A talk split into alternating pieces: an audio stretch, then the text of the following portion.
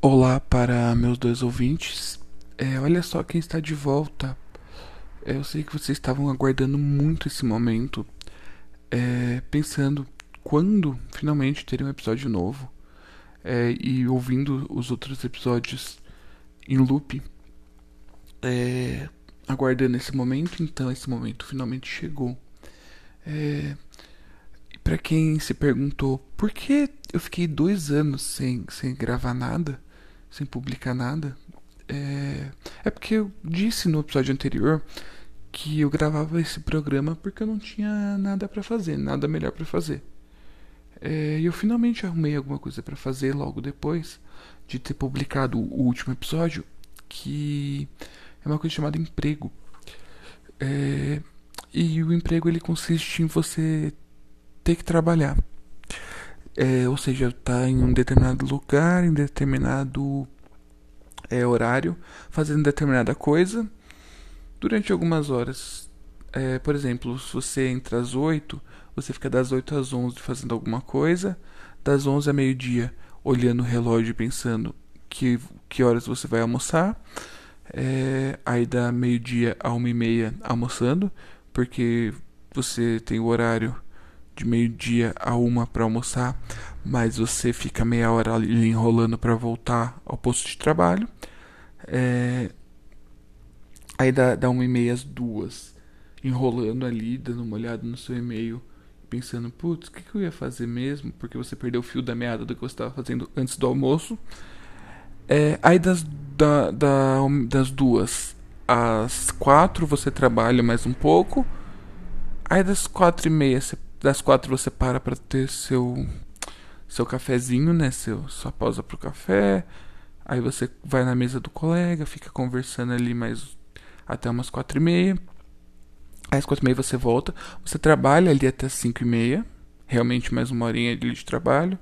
E depois você enrola até as seis pra, pra ir embora. E aí se você vai de carro, é, é tranquilo, meia horinha você está em casa. Se você vai de ônibus, você pode demorar de duas a três horas para chegar em casa, que era o meu caso.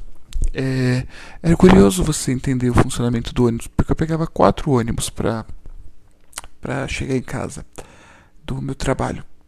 E esses quatro ônibus, somados o tempo que eu passava dentro deles, daria mais ou menos uma hora. É, só que o tempo de espera entre eles, entre eu descer de um ônibus e pegar o outro, dava somando mais uma hora. O que fazia com que eu tivesse duas horas de trajeto de ida e duas horas de trajeto de volta do trabalho. É... O que era muito agradável, é... como você deve imaginar. E eu conheci uma, uma outra parte da cidade, uma parte que é conhecida como Distrito Industrial, é, que parece um nome de, de um local de um filme do Blade Runner. É, e, e na verdade é um lugar bem arborizado e com bastante empresa de logística. É,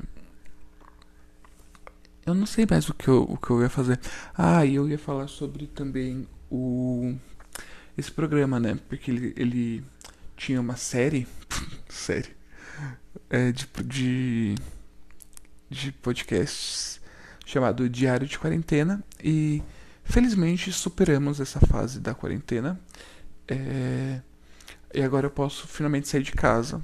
Não que durante os dois anos que eu estive trabalhando é, eu não estivesse saindo de casa para ir trabalhar e pegando ônibus. O que, que, vocês devem imaginar que estivesse super vazio assim? Não tinha ninguém, né? É, tendo que pegar ônibus para ir trabalhar, ainda mais num lugar chamado Distrito Industrial. É... Mas agora eu posso sair de casa e rever as pessoas. É... Eu tomei as três doses da vacina, o que foi uma experiência muito legal, porque é, é, dá uma esperança de futuro, sabe? Quando você toma a vacina e pensa, hum, talvez eu não morra esse ano. É, é bem legal assim. E ainda assim eu continuo saindo com máscara. É, no caso, eu saio com máscara não por questão de, de pandemia, mas por questão de que eu sou feio mesmo e me sinto mais confortável escondendo o rosto.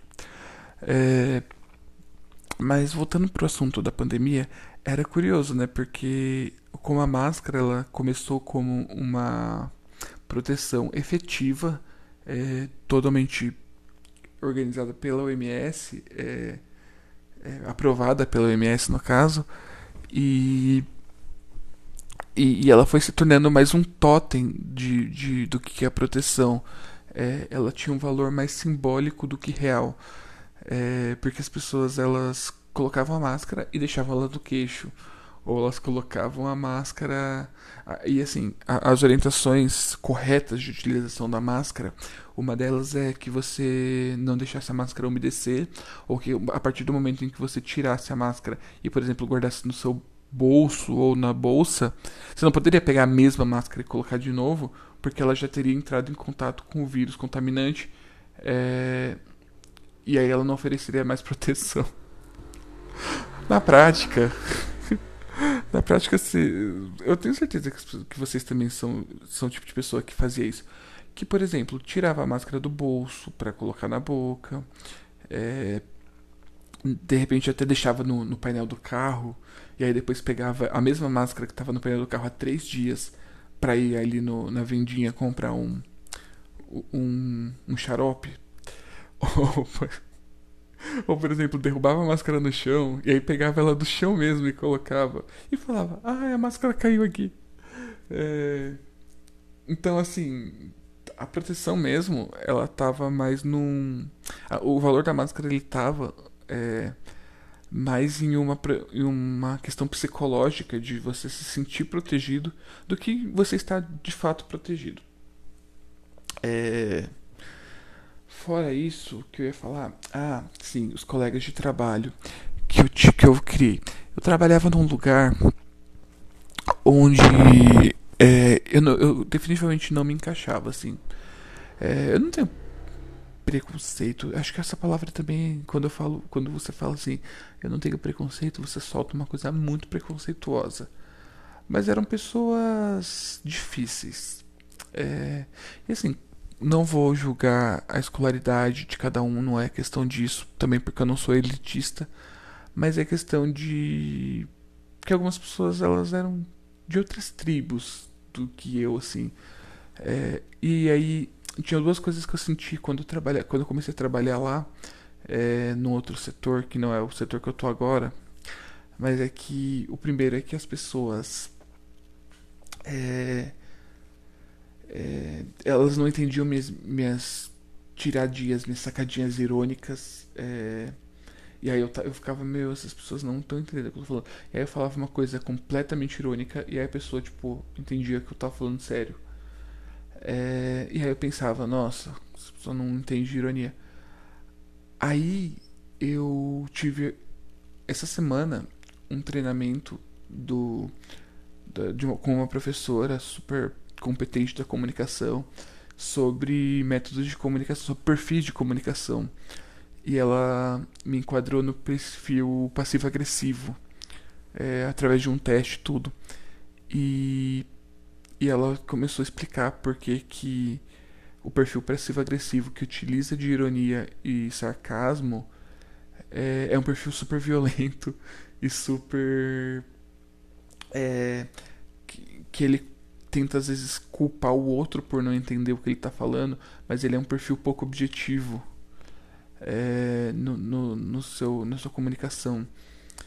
E, e, aí eu percebi o quanto talvez a culpa seja toda minha mesmo, do, do, da maneira como eu me construí enquanto ser que comunica, e não a culpa deles.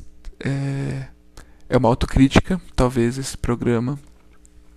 É, mas é a vida.